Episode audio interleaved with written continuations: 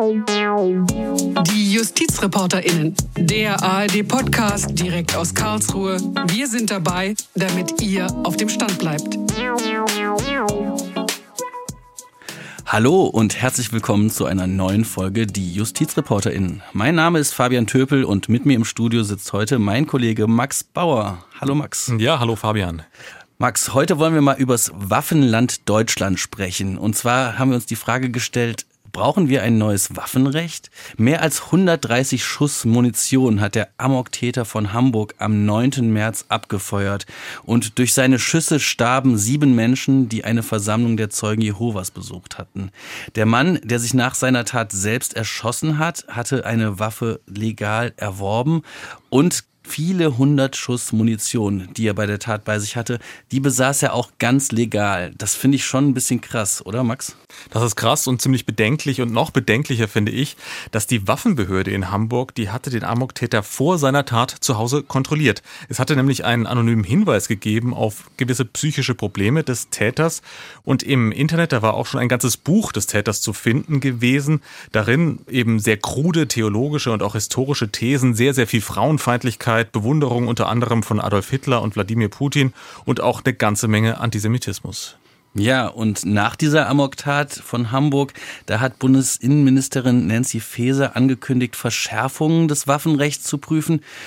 Und zwar darüber hinaus, was schon überhaupt geplant war. Ja, brauchen wir ein schärferes Waffenrecht? Das ist die große Frage, um eben solche Taten wie die Tat von Hamburg zu verhindern. Über diese Frage wollen wir heute sprechen in diesem Podcast. Und diese Frage habe ich auch gestellt an Friedrich Geppert. Er ist der Präsident des Bundes Deutscher Sportschützen und Vorsitzender des Forums Waffenrecht. In Hamburg gab es 15 Jahre jetzt überhaupt keinen Missbrauch durch legale Waffenbesitzer. Insofern hat man das insgesamt etwas unterschätzt da hat man natürlich überhaupt nicht, ist man überhaupt nicht professionell vorgegangen. Und dann ist er durch das Radar gerutscht. Denn das wäre ja einfach gewesen, wenn man sein Buch gesehen hätte, das bei Amazon sogar gelistet war. Und dann hätte man ruckzuck festgestellt, es ist ein, ja, ich sag mal, ein Geistesgestörter aus meiner Sicht.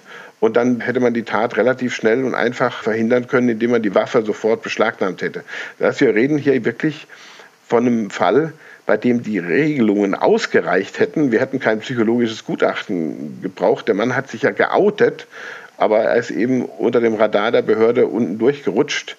Und ich muss jetzt offen sagen, wir als Waffenbesitzer, der Verein, der hat dann natürlich auch diese Sache auch nicht gesehen. Das ist ja klar, der hatte jetzt nicht feststellen können, ob der verrückt ist oder nicht.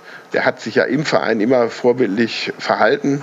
Und insofern ist es eben jetzt ein tragischer Einzelfall aus meiner Sicht in der Richtung. Und ich sehe jetzt nicht unbedingt, dass wir jetzt unbedingt eine Gesetzesänderung brauchen. Die Gesetze sind sehr umfangreich, sehr detailliert und die Behörden haben sehr, sehr viele Möglichkeiten.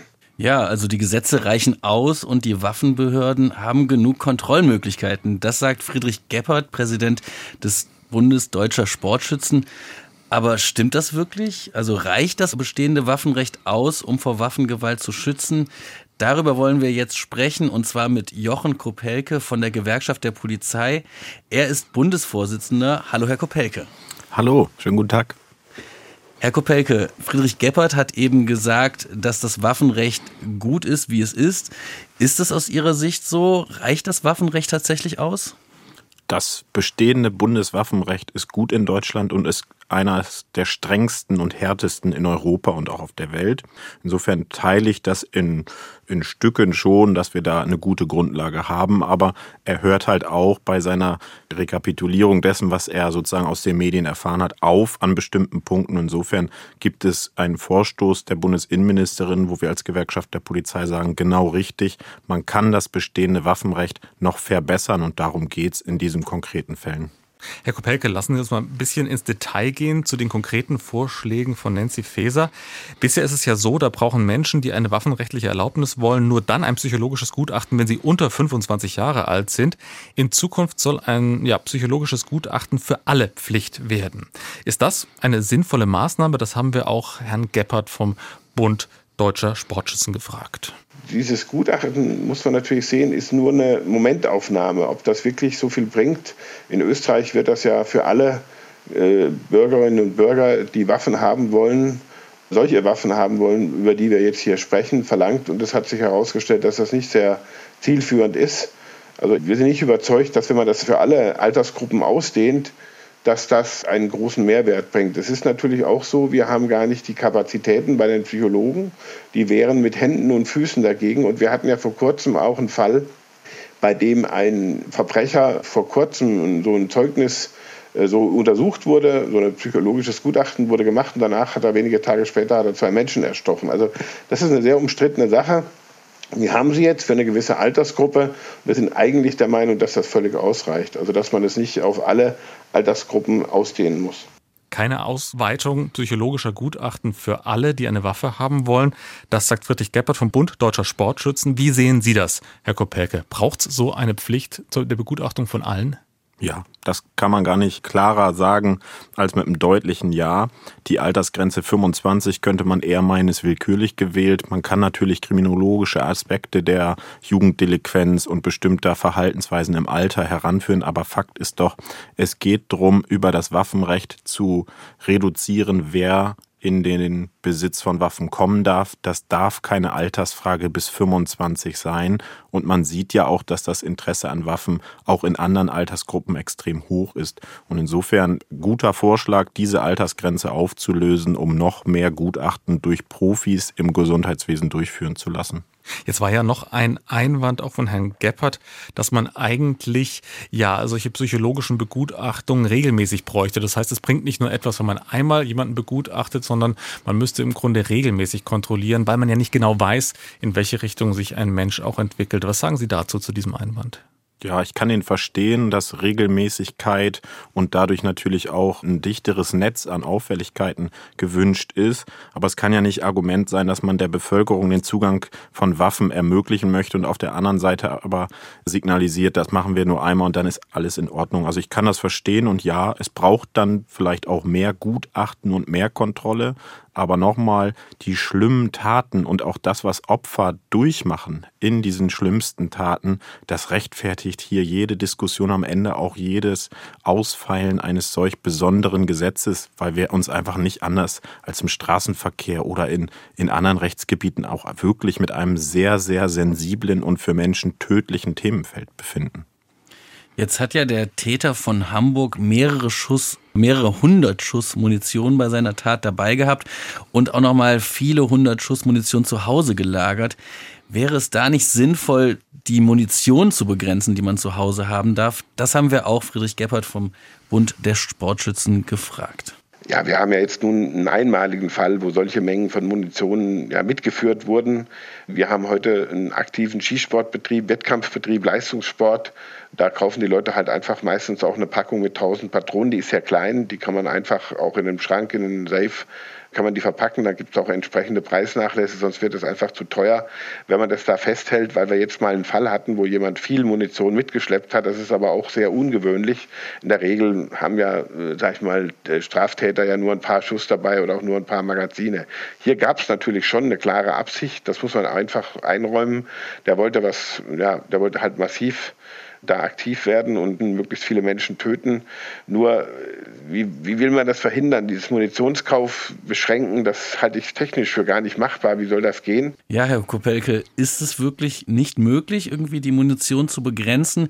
Gäbe es da nicht Möglichkeiten? Und wie ist das bei diesen Kontrollen? Also ähm, wird da auch speziell auf Munition geachtet, wie viel da die Leute dabei haben? Das ist kontrollierbar ich lasse mal so den Personalansatz weg, aber faktisch kann man natürlich Gesetze schaffen, die auch durchsetzbar sind. Und wenn es eine Reglementierung von Munition gibt, eine bestimmte Anzahl, 100 Schuss meinetwegen, dürfen nur zu Hause verwahrt werden, getrennt in einem Waffenschrank von der eigentlichen Schusswaffe oder der Waffe, dann ist das kontrollierbar und wenn man da verstößt, natürlich auch sanktionierbar und bestrafbar. Insofern finde ich, zählt das Argument nicht, hier zu sagen, das sei gar nicht kontrollierbar. Und der Wettkampf von Sportschützen, den muss man rausnehmen zu der Frage, was die Menschen privat zu Hause für sich haben. Da muss man schon klar differenzieren und nicht so schwammig argumentieren. Und nochmal, wenn man Gesetze im Kontext des bundeseinheitlichen Waffenrechts formt, dann braucht es halt genau solche Experten, die dann mitreden und mitbestimmen, um ein wirklich realistisches Waffengesetz auf die Beine zu stellen. Und Munition und die Trennung von Waffen ist ja sozusagen zu Hause schon Pflicht. Es ist der Transport besonders geregelt, also das getrennte Transportieren und wie verwahrt wird. Also das ist schon sehr minutiös geregelt, auch absichtlich, damit man die höchste Sicherheit über die Gesetzgebung herstellen kann. Insofern, es ist kontrollierbar und es wäre auch ahndbar strafbar, wenn man sagt, da liegt zu viel Munition und darf im Weiteren dann hoffentlich auch beschlagnahmen oder sicherstellen, also wegnehmen und nicht sagen, ja, ist zu viel, gehen wir wieder. Das muss natürlich auch eine klassische Folge der entsprechenden Gesetzgebung sein.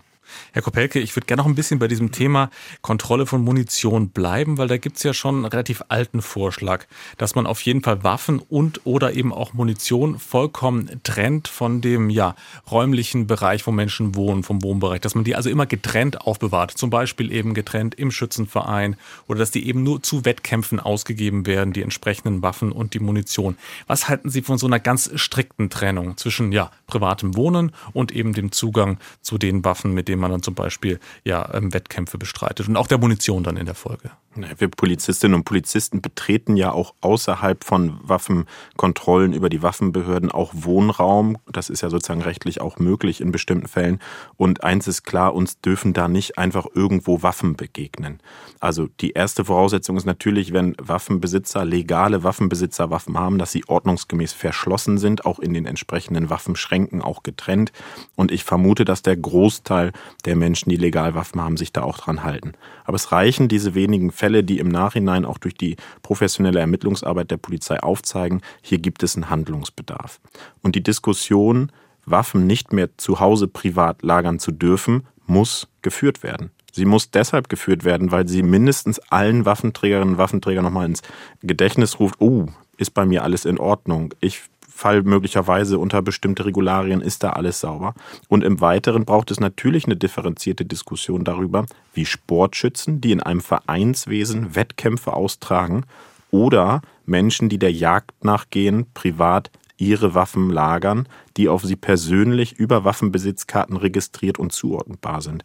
Aber es braucht eine sehr differenzierte Gesetzgebung dazu, die im Übrigen nur dadurch geführt werden kann und auch entstehen kann, wenn diese verschiedenen Menschen mit berechtigtem Interesse sich einbringen in die Gesetzgebung. Wir vertreten als Gewerkschaft der Polizei die Polizistinnen und Polizisten, die nicht nur mit legalen, auch mit illegalen Waffen zu tun haben. Und wir wünschen uns ganz strikte, ganz klare äh, Regularien. Und wenn das Verschließen von Waffen im Privatbesitz perspektivisch nicht mehr möglich ist, sondern in Schießständen oder anderen Orten, dann wird es auch da wieder einen besonderen Fokus für die Polizei und Sicherheitsbehörden geben. Aber es braucht diese Diskussion insbesondere auch zur Nähe zu der widerlichen Tat in Hamburg. Jetzt gibt es ja Forderungen auch gerade teilweise von Polizistinnen und Polizisten, die noch weitergehen, Herr Kopelke. Und da ist sozusagen das große Thema, was drüber steht, ja, Begrenzung von privatem Waffenbesitz. Ich frage mich bei diesem ganzen Thema immer so ein bisschen und ich habe das eben auch Friedrich Geppert vom Bund der deutschen Sportschützen gefragt, warum muss man eigentlich als Sportschütze unbedingt mit scharfen Waffen schießen?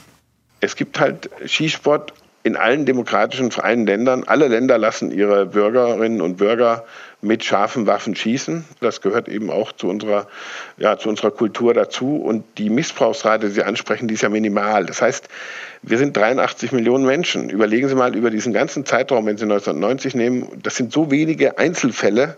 Wir haben so viele andere Tötungsdelikte mit Messern vor allem diese wenigen Einzelfälle, fragen Sie mal gerade bei den Psychologen, die sagen ganz offen, die rechtfertigen einfach nicht, dass man hier über die jetzt schon sehr strengen Gesetze hinausgeht. Also das ist immer dieser Effekt, wenn Sie an der Autobahn stehen, da gibt es einen tödlichen Unfall und dann fragen Sie die Leute, die Betroffenen, die Angehörigen, sind Sie für ein Tempolimit? Der ist doch viel zu schnell gefahren. Da werden die alle sagen, ja, sofort ein Tempolimit, sofort. Das wird aber auch nicht alle Sachen verhindern. Und Sie dürfen natürlich eins auch nicht übersehen, es gibt eben auch Menschen, die haben eine gewisse Affinität für Schusswaffen. Die bekommen die im legalen Rahmen und die machen nichts. Tödlicher Einsatz von Schusswaffen, alles nur Einzelfälle. Ich habe Friedrich Geppert dann auf Schätzungen hingewiesen, dass seit 1990 fast 300 Menschen mit legalen Waffen erschossen worden sind. Er hat dann diese Zahl angezweifelt und ich habe ihn dann im Nachsatz gefragt, ob nicht schon auch vielleicht 150 Menschen natürlich zu viel wären, weil eben jedes Opfer eines zu viel ist. Ja, Sie können natürlich einen totalitären Ansatz fahren. Sie können sagen, jeder Tote ist einer zu viel. dann müssen Sie das auf alle Lebensbereiche ausdehnen und nicht nur auf Schusswaffen. Und was ist dann vom freiheitlichen Rechtsstaat noch übrig? Das ist der Punkt. Sie wollen einen absoluten totalitären Ansatz nehmen. Ich sage mal, ich nehme jetzt was, man hat mir geraten, ich soll das nicht sagen, aber Sie reden von einem Zeitraum von 30 Jahren. Jetzt sage ich Ihnen etwas, werden Sie vermutlich, oder 32 Jahren, da werden Sie erschrecken. In dieser Zeit sind in Deutschland über 30 Millionen Menschen gestorben. 30 Millionen. Und über eine Million nicht natürlichen Todes. Und wenn Sie jetzt diese Zahlen mal in Relation sehen, dann werden Sie verstehen, wenn die Polizeibehörden, wenn Praktiker, wenn die sagen, wir haben überhaupt kein Problem mit dem legalen Waffenbesitz. Auch wenn Sie die Morde nehmen, insgesamt, die in der Zeit passiert sind, da ist der Anteil der Morde mit oder Tötungsdelikten mit legalen Waffen, der ist so verschwindend gering, dass Sie in der Statistik den kaum noch ausweiten können. Sie können natürlich jetzt hergehen und sagen, ja, auch 150 sind zu viel. Natürlich sind die zu viel, aber wir müssen ja immer noch in einem gewissen Maß der Verhältnismäßigkeit bleiben. Und wir sagen halt, es sind so seltene Fälle, und sie sind ja selten, und es sind so wenig Betroffene, dass das für ein Verbot keine Rechtfertigung ist. Ja, also wenige Einzelfälle, ein Verbot von tödlichen Waffen, das wäre unverhältnismäßig, sagt Friedrich Gebhardt von dem Bund der deutschen Schützen. Jetzt, Herr Kopelke, wie sehen Sie das denn? Also wie ist der Vergleich legale Waffen im Vergleich zu illegalen Waffen? Inwieweit spielen legale Waffen eine Rolle in der Kriminalstatistik? Sind das nur wenige Einzelfälle oder ist es mehr? Erst einmal lasse ich mich von den wirren Zahlen gar nicht erschlagen und ähm, kann der Argumentation auch tatsächlich gar nicht folgen, weil zum Beispiel bei Autobahnen, wenn da tödliche Unfälle passieren, genau die Mechanismen ansetzen, die wir auch hier jetzt gerade erleben. Also das genaue Hinschauen der Gegebenheiten das an einen Tisch setzen aller Akteure und gucken, ob Einheit von Bau und Verkehr und Geschwindigkeit das zulässt und man perspektivisch hinkommt zu keinen Toten im Straßenverkehr. Insofern äh, absolutes Kontraargument. Das findet im Straßenverkehr statt, was hier kritisiert wird. Und ehrlich gesagt ist es genau das, was wir jetzt auch im Waffenrecht brauchen. Wenn hier von Einzelfällen gesprochen wird, erstmal ist der Betrachtungszeitraum dafür natürlich relevant. Aber selbst wenn es nur Einzelfälle sind, jeder Einzelne rechtfertigt doch zu überprüfen, ob die Gesetzgebung bundeseinheitlich noch verbessert werden kann, insbesondere mit den Fakten, die die Ermittlungsbehörden und Sicherheitsbehörden aus den konkreten widerlichen Taten hervorbringen. Und deshalb nochmal, es geht hier, glaube ich, gar nicht um die wesentliche Verschärfung. Wir erleben das eher so, dass es darum geht, in bestimmten Themenfeldern Fakten in die Gesetzgebung einfließen zu lassen, um halt nicht pauschal alle in einen Topf zu schmeißen, sie wären nicht geeignet, sondern an bestimmten Mechanismen zu arbeiten, um viel mehr Sicherheit in der Gesellschaft hervorzurufen. Denn so wie der Entwurf wird uns ja zugetragen, das offizielle äh, Stellungnahme oder Anhörungsverfahren ist ja noch gar nicht initiiert, weil die Bundesregierung noch gar keinen klaren Kurs hat und uneins ist. Aber wenn wir in den Bereich mal kämen, dann würden wir genau das herauskristallisieren können. Wo sind Kompromisse möglich, damit auch gerade nicht Jägerschaft, Vereinswesen darunter leidet und in einen Topf geschmissen wird. Im Gegenteil, dass alle mitwirken, psychisch kranke Menschen den Zugang zu Waffen zu verhindern, schon vor Antragsstellung. Und dann schwappt es irgendwann in der Argumentation natürlich automatisch in den Themenkomplex der illegalen Waffen. Das ist ein separates Themenfeld, das ist ein klassisches Kontroll- und Ermittlungsdelikt. Da muss man natürlich nochmal die Mechanismen der deutschen Sicherheitsarchitektur betrachten, wie illegale Waffen in Europa transportiert und zur Verfügung gestellt werden. Aber das ist nicht die grundsätzliche Diskussion im Moment, sondern ein Mensch als legaler Waffenträger hat unfassbar viel Leid über Menschen gebracht und wurde durch die Polizei am Ende auch daran gehindert, noch mehr Menschen zu töten. Und deshalb braucht es diese Diskussion in der Republik, wo kann man die Stellschrauben verfeinern, um solche Taten, unabhängig davon, ob Einzelfall oder nicht, zu verhindern. Das ist die Aufgabe eines Rechtsstaats, genau das, nämlich Sicherheit für Bürgerinnen und Bürger, zu gewährleisten. Ja, eine Stellschraube könnte ja auch sein, äh, die Art von Waffen in einer gewissen Weise zu begrenzen. Jetzt war es ja in dem Fall so, dass er wirklich äh, viele Schüsse in auch relativ kurzer Zeit ab, absondern konnte. Müsste man nicht zum Beispiel da alle halbautomatischen Waffen verbieten? Man hört ja aus dem BMI, dass zumindest den Vorstoß gibt, bestimmte halbautomatische Kriegswaffen zu verbieten und das ist auch genau richtig. Nochmal, als Polizistinnen und Polizisten erleben wir ja in Einsätzen, wo Schusswaffe eine Rolle spielt. Waffen können ja noch mehr sein als nur Schusswaffen. Wo Schusswaffen eine Rolle spielt, erleben wir eine unfassbar hohe Gefahr für Beteiligte, Polizistin, Polizist, aber auch den Schützen, die Schützin und dritte Unbeteiligte. Und je höher die Verfügbarkeit, schnell schießen zu können, ohne dafür etwas zu tun, wie zum Beispiel bei einem Repetierwaffe oder zum Beispiel Einzellader oder oder, also wo eine Zeitverzögerung des Schießens dazu wirkt, um zum Beispiel Polizistinnen und Polizisten handlungsfähiger zu machen, kann man nur sagen, ja, solche Waffen gehören nicht in jede Hand und deshalb braucht es auch hier, glaube ich, eine strenge Vorschrift. Aber das, was wir aus dem BMI vernehmen, ist nicht, dass alle halbautomatischen Waffen verboten werden sollen, sondern spezielle Waffen, die vor allen Dingen bei speziellen Tätergruppierungen eine Rolle spielen. Amoktaten sind nachweislich immer über ein bestimmtes Modell geführt worden und auch da Halle, Hanau, alles Taten, die auch sozusagen am, am Tatmittel der Schusswaffe auch festzumachen sind. Dann braucht es da nochmal tatsächlich die Differenziertheit. Aber für uns Polizistinnen und Polizisten kann ich sagen, jede Waffe weniger in Deutschland ist gut, egal ob legal oder illegal. Und man kann natürlich sagen, die Waffen dürfen dann auch nicht wie Kriegswaffen schnell schießen und Leid und Tod in Sekundenschnelle bringen. Herr Kopelke, da würde ich gerne doch noch mal ein bisschen nachhaken, weil wenn Sie gerade jetzt die Fälle angesprochen haben, Hamburg, Hanau, da sind wirklich ganz normale im Grunde Pistolen, die halt einfach ja ein Magazin haben und die halbautomatisch betätigt werden, können zum Einsatz gekommen. Was sagt da die Gewerkschaft der Polizei zu solchen Pistolen, zu solchen Revolvern? Müssten die nicht wirklich eigentlich verboten werden, damit es wirklich sicherer wird auf deutschen Straßen, auch für PolizistInnen? Absolut. Ja, solche müssen verboten werden, weil sie eine unfassbar hohe Gefahr bringen und weil uns derzeit wenig Verbände, Sportschützen, Jägerinnen und Jäger erklären, warum es diese Waffen im legalen Besitz braucht, wenn die Jagd auch anders durchzuführen ist, wenn ein Sportwettkampf auch mit anderen äh, Waffen oder Möglichkeiten, Lasertechnik und so weiter durchzuführen ist. Aber meistens kommt es nicht zu dieser Diskussion, sondern das Reduzieren auf Pauschalität und sagen, alle werden in einen Topf geschmissen. Und das ist auch so ein bisschen die Hoffnung, die wir jetzt haben. Bringt die Expertinnen und Experten an einen Tisch, nochmal Verfeinerung des bestehenden strengen Waffenrechts ist hier möglicherweise in Sicht und das muss schnellstmöglich passieren. Ich würde gerne mit Ihnen noch ein anderes Thema auch in dieser Waffendiskussion ansprechen, Herr Kopelke. Und das sind ja die vielen Rechtsextremisten vor allem, die sehr waffenaffin sind und auch Waffen besitzen, wie neueste Recherchen herausbekommen haben. Es wird geschätzt, dass mehrere tausend Extremisten Waffen haben in Deutschland. Das Bundesland Thüringen hat zum Beispiel jetzt angekündigt, AfD-Mitgliedern die Erlaubnis zum Waffenbesitz entziehen zu wollen. Ich frage mich, wie geht das denn eigentlich in der Praxis und wie gefährlich ist das vor allem für Ihre Kolleginnen und Kollegen? Also das funktioniert auf jeden Fall. Die gesetzlichen Grundlagen müssen nicht geschaffen werden, sondern bestehen schon. Und spätestens nach den erfolgreichen Ermittlungen und erfolgreichen Razzien gegen Reichsbürger, die Umsturzpläne in der Republik haben, ist ja wohl allen klar, dass es Gruppierungen in dieser Republik gibt, die hoch bewaffnet sind und vorhaben, hier einen politischen Umsturz durchzuführen. Und deswegen sehen wir sehr wohlwollend und begrüßen auch diese Initiativen nicht nur in Thüringen, sondern auch der Gesetzgebung der vergangenen Jahre, genau das regeln zu wollen. Und wie ist das möglich? Naja, der Rechtsstaat funktioniert, indem er halt nicht mit Halbwahrheiten und Bauchgefühlen arbeitet, sondern mit Fakten. Dafür braucht man Spezialistinnen, Spezialisten. Gesundheitsgutachten werden durch Psychologinnen und Psychologen erstellt.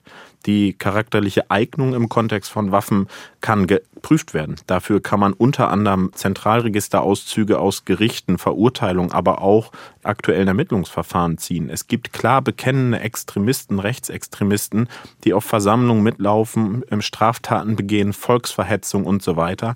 Und auch da kann der Staat bereits jetzt diese Waffen entziehen, leider in einem klassischen Verwaltungsgerichtsverfahren. Und auch da kommen wir dann natürlich manchmal an Hürden der Dauer des Verfahrens, am Vorbringen der Beweise, an der rechtsstaatlichen Auseinandersetzung. Aber all das hält nicht ab, tatsächlich Extremistinnen und Extremisten zu entwaffnen. Und das muss passieren, denn allen ist klar, derzeit geht die größte Gefahr, die tödlichste Gefahr von Rechtsextremistinnen in Deutschland aus. Und deshalb braucht es da einen klaren Kurs. Die Gesetzgebung war da schon vor Jahren klar. Jetzt geht es darum, auch konsequent anzuwenden und durchzuziehen.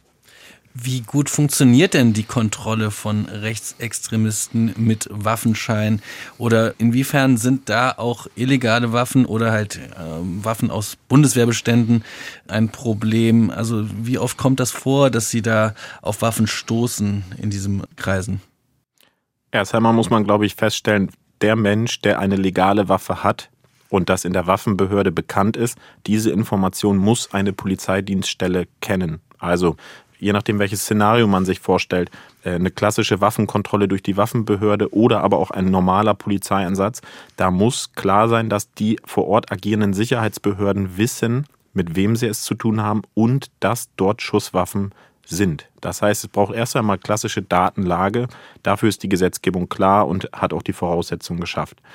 Wenn jetzt Kontrollen erfolgen, nehmen wir mal eine ganz klassische Waffenroutinekontrolle im Kontext von Reichsbürgern oder im Kontext von Extremisten, dann scheitert das schon am normalen Klingeln. Selbst da entsteht schon Konfliktpotenzial bei Betreten der Wohnung. Also es ist immer ein großer Aufwand für Sicherheitsbehörden, diese Kontrollen durchzuführen. Und sie führen sie dann im Kontext einer Schusswaffe auch mit einem enormen Personalansatz und natürlich auch mit Spezialfähigkeiten, Spezialeinheiten, aber auch andere polizeiliche Fähigkeiten, um das Risiko zu minimieren für die, die die eigentliche Kontrolle durchführen. Wie oft kommen solche Kontrollen vor? Der Blick in die Republik zeigt, dass die Waffenbehörden zunehmend unterbesetzt sind, aus der Corona-Pandemie noch eine unfassbare Bugwelle an Kontrollnachholbedarf besteht, weil das Haus betreten während der Pandemie ausgesetzt wurde. Auch da zeigt sich, dass die ganzen Innenministerien derzeit daran arbeiten, genau diese Bugfälle wieder abzuarbeiten und klarzumachen, dass sie priorisiert bestimmten Menschen, die in der Zwischenzeit auch auffallen, Straftaten begangen haben, einen besonderen Fokus unterziehen. Aber Fakt ist, wenn der Rechtsstaat möchte, dass sofort Kontrollen erfolgen können, im Zusammenspiel zwischen Waffenbehörde und Polizei braucht es eine Strategie, es braucht starke Personalkörper und es braucht am Ende auch eine Überlegenheit in der Frage, welche Schusswaffen liegen wo.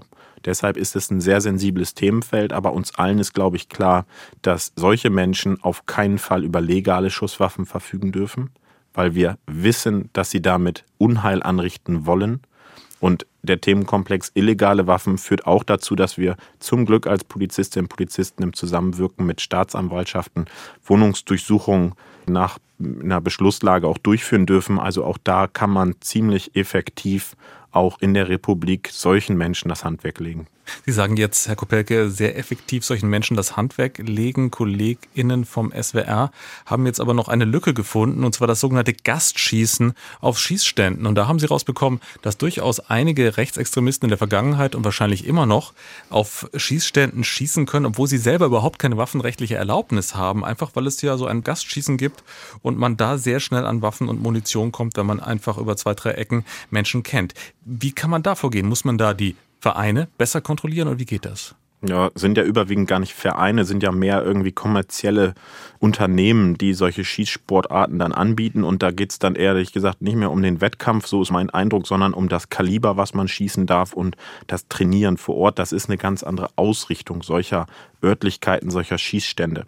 Wir hören aus dem Innenministerium, dass genau solche Schießstände einen besonderen Fokus erhalten sollen. Dafür kann man nur werben als Polizist, Polizistin, weil es natürlich schon darum geht, dass die Menschen, denen man eine Waffe in die Hand gibt, dass da die Betreiberinnen und Betreiber von solchen Schießsportständen genau wissen müssen, was sie tun, weil sie dort natürlich auch Schaden anrichten können, allein dadurch, dass sie Menschen trainieren lassen, den Umgang mit der Waffe, die dadurch sicherer in der Handhabung werden und dadurch später unter Stress ganz andere Schaden anrichten können. Und deshalb braucht es da auch eine gesetzliche Nachregelung und ich finde, das ist total legitim, hier auch eine besondere Härte an den Tag zu legen, was solche Unternehmen angeht. Nochmal, man erkennt ja, dass es eine Kultur in Deutschland gibt, Sportwettkämpfe durchzuführen, auch im Kontext von Kleinkaliberschießen und so weiter. Aber da, wo an besonderen Waffen trainiert wird, und zwar nicht vor dem Hintergrund des Wettkampfes, sondern eher aus ganz anderen sozusagen Macho-Gehabe und auch Stilisierung von bestimmten Waffengattungen, da braucht es einen starken Staat, der auch durchgreift, damit wir da gleich unterbinden, was wir alle wissen, was am weiteren dann auch dort passiert. Stilisierung, Herr Kopelke, ist ein gutes Stichwort. Die Kollegen ähm, vom SWR haben für ihre Doku auch ein Phänomen beobachtet und analysiert, sogenannte WaffeninfluencerInnen. Das heißt, Menschen, die auf sozialen Netzwerken, sozialen Medien wirklich extrem Werbung machen für das Schießen, für das Waffenbesitzen auch. Da ist immer so ein Stichwort, ja, Waffen für jeden Mann und jede Frau soll es geben. Ich habe ein Statement äh, gehört von Ihrem Kollegen Michael Mertens, der hat darin zunehmend eine Glorifizierung und Verharmlosung Verharmlosung von Waffen gesprochen. Sehen Sie das auch so? Absolut. Ich kann meinem Kollegen Mertens da nur zustimmen. Wir sehen die Glorifizierung und wir sehen aber auch eine Abkehr dessen, was der Rechtsstaat eigentlich macht. Das Gewaltmonopol liegt beim Staat, bei uns Polizistinnen und Polizisten und nicht mehr beim Nachbarn oder bei irgendwelchen Gruppierungen. Das ist ein Grundwert in dieser Demokratie und der ist auch richtig so. Das Glorifizieren ist ein ganz perfider Weg, Waffen sozusagen als was Normales darzustellen. Ich persönlich saß in der Urteilsverkündung in den Kuselmorden, wo zwei meiner Kolleginnen und Kollegen auf widerliche Art und Weise von einem, so sagt der Vorsitzende Richter, als Monster bezeichneten Menschen erschossen wurden und der war absoluter Waffennah. Der liebte es, Waffen zu haben in allen Arten, in allen Gattungen. Der hatte eine Handhabung und Sicherheit im Umgang mit Waffen, sehr beängstigend. Und allein der Umstand, dass er Waffen so toll findet und nicht erkannt und entdeckt werden wollte, weil er so ein Waffennah ist, führte ihn zu dieser Tat. Und nochmal, es darf nicht Alltag in Deutschland sein, dass Waffen jedem zugänglich sind. Das muss was Besonderes sein, weil es auch eine besondere Verantwortung erfordert und nicht jeder Waffen haben darf. Und das ist die grundsätzliche Diskussion, die wir zu Recht auch jetzt wieder führen. Zum Schluss hätte ich noch eine Frage und zwar funktioniert ja viel Informationsaustausch inzwischen auch über das Internet, gerade auch in diesem Bereich. Da gibt es ja auch Anleitungen, Waffen selbst zu bauen. Äh, inzwischen gibt es ja auch die Möglichkeit, mit 3D-Druckern da zu arbeiten. Wie sehen Sie da die Gefahren? Haben Sie da schon Erfahrungen mit gemacht? Ist das ein neuer Bereich, der dann jetzt in den nächsten Jahren äh, uns beschäftigen wird? Nein, neu ist er nicht. Das Bundeskriminalamt und die Landeskriminalämter haben das besonders im Blick, dass Waffenhersteller kostenlos ihre Pläne für 3D-Drucker zur Verfügung stellen, um Waffen zu bauen, ist schlichtweg dumm und falsch. Und da zeigt sich auch, dass bestimmte wirtschaftliche Interessen überwiegen und Name, Modell äh, überwiegt und nicht die Verantwortung, die bestimmte Unternehmen da tragen. Und da kann es nur gesellschaftlicher Konsens sein, dass da klar hart durchgegriffen wird und sowas untersagt wird. Das bedeutet aber auch, dass Sicherheitsbehörden die Fähigkeit besitzen müssen, zu erkennen, wo Bauanleitungen im Netz verfügbar sind. Die rechtlichen Grundlagen bestehen müssen, Bauanleitungen für Selbstlaborate, aber auch für Waffenmodifikationen sofort löschen und vernichten lassen zu können, weil nichts ist schlimmer, als wenn dann selbstgebaute Waffen oder modifizierte Waffen dazu beitragen, großen Schaden anzurichten. Und deshalb, das Waffengesetz hat auch da einen entsprechenden Passus fürs verboten, Dinge zu verändern oder sozusagen Schauwaffen wieder schießfähig zu machen. All das hat der Gesetzgeber in der Vergangenheit schon äh, geregelt und deshalb braucht es da nur das konsequente Weiterdenken, die Polizeien in die Fähigkeit zu versetzen, das zu unterbinden, zu löschen. Das ist im Kontext der Internetkriminalität des digitalen Raums natürlich eine unfassbare Mammutaufgabe. Die kann aber international im Zusammenwirken zwischen Sicherheitsbehörden gelöst werden und dafür braucht es nur rechtliche Grundlagen des Datenaustauschs. Vielen Dank, Herr Kopelke. Ja, das war Jochen Kopelke, der Bundesvorsitzende der Gewerkschaft der Polizei. Vielen Dank, Herr Kopelke. Dankeschön. Tja, Max, was meinst du denn jetzt dazu? Also für mich scheint das vor allen Dingen ja ein Problem der Kontrollen zu sein. Man kann ja immer viel verbieten, aber man muss natürlich auch das Personal haben, um das Ganze zu kontrollieren, oder? Und ich glaube, daran könnte es scheitern. Du hattest da mal irgendwie mir von einer Statistik erzählt, wie lange es dauern würde, bis alle Waffen in Deutschland kontrolliert werden. Was war das nochmal genau? Ja, das ist sehr unterschiedlich in den Bundesländern. Ich glaube, der Durchschnittswert war 41,2 Jahre. So lang wird es dauern, bis eben alle Waffenbesitzer in Deutschland einmal von den Waffenbehörden kontrolliert würden. Und ich glaube, der Wert in Berlin war 360 Jahre wird es dauern. In Mecklenburg-Vorpommern waren es nur sieben Jahre. Also man sieht, es sind gewaltige Unterschiede und da gibt es teilweise doch sehr deutliche Vollzugsdefizite bei den Kontrollen. Ja, aber so oder so würde es sehr, sehr lange dauern und ja, man bräuchte wahrscheinlich wirklich viel Personal, um das da zu verbessern. Schwierig finde ich das vor allen Dingen ja auch in Fällen, in denen man das Gefühl hat, die Waffe wurde gezielt gekauft, um eine Straftat zu begehen. Das war ja in Hamburg, könnte man sagen, vielleicht der Fall. Also da kam ja sogar noch eine Kontrolle dazu, die ohne Konsequenzen blieb. Interessant finde ich ja aber auch, wenn man jetzt auch so die Argumente der, der Waffenlobby sich anguckt, die sind ja doch ein bisschen anders als zum Beispiel in den USA. Da wird ja immer wieder dieses Argument gebracht, who stops a bad guy with a gun, a good guy with a gun. Also da ist ja wirklich die Waffenlobby ja deutlich stärker und da wird ja auch wirklich darauf Wert gelegt, dass man mit Waffen ja auch Straftaten verhindern könnte. Ja, jetzt ist natürlich die Frage, diese Diskussion um die ganzen Gesetzesverschärfungen, die gibt es ja immer wieder, vor allen Dingen nach solchen schlimmen Straftaten und danach hört man meistens nicht mehr ganz so viel. Wie denkst du denn, Max, geht es jetzt weiter? Ja, ich finde ganz interessant, dass du diesen Unterschied angesprochen hast zu den Argumentationen in den USA. Und mir geht so ein bisschen Einsatz im Kopf herum, den der Bundesvorsitzende der Gewerkschaft der Polizei, Jochen Kopelke, zu uns vorhin gesagt hat, nämlich, dass privat mit Waffen umzugehen, das bedeutet schon eine besondere Verantwortung, hat er gesagt. Und das ist vielleicht so ein Punkt, das fände ich wichtig, wenn das in der zukünftigen Debatte über das Waffenrecht wirklich sich so ein bisschen ja, verankert, dieser Gedanke, dass eben Waffen besitzen, das ist keine Freiheitsausübung wie jede andere Freiheitsausübung. Und ich finde, da krankt auch so ein bisschen die Argumentation der Schützenverbände.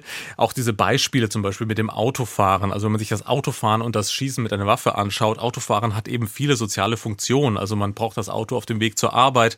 Man braucht es zum Beispiel, um Angehörige zu pflegen, die vielleicht weit außerhalb wohnen. Man braucht natürlich das Auto für den Transport von wichtigen Gütern. Das ist wichtig für unser Wirtschaftsgeschehen. Und das Schießen mit tödlichen solchen Waffen. Das ist eben eine Sache, da geht es um den Spaß der Schützen, wenn sie eben daran Spaß haben. Und da wird ja dann auch immer auf die Verhältnismäßigkeit verwiesen. Und wir wissen als Juristen, wenn man über Verhältnismäßigkeit spricht, da muss man Rechtsgüter in Ausgleich bringen. Auf der einen Seite hier eben ein ganz, ganz hohes Rechtsgut, Leben. das gewertet werden kann, das Recht auf Leben, genau, und korrespondieren die Schutzpflicht des Staates für dieses Lebensrecht. Und auf der anderen Seite stände eben nur die Freiheit, die Handlungsfreiheit, der Spaß zu schießen. Hm, da muss eben wirklich die Gesellschaft sich Gedanken machen, wie sie diese beiden Rechtsgüter wirklich abwägen will. Und wenn das wirklich etwas wäre, wozu man sich jetzt aufraffen würde nach diesen ganzen Attentaten, dann fände ich das ganz wichtig.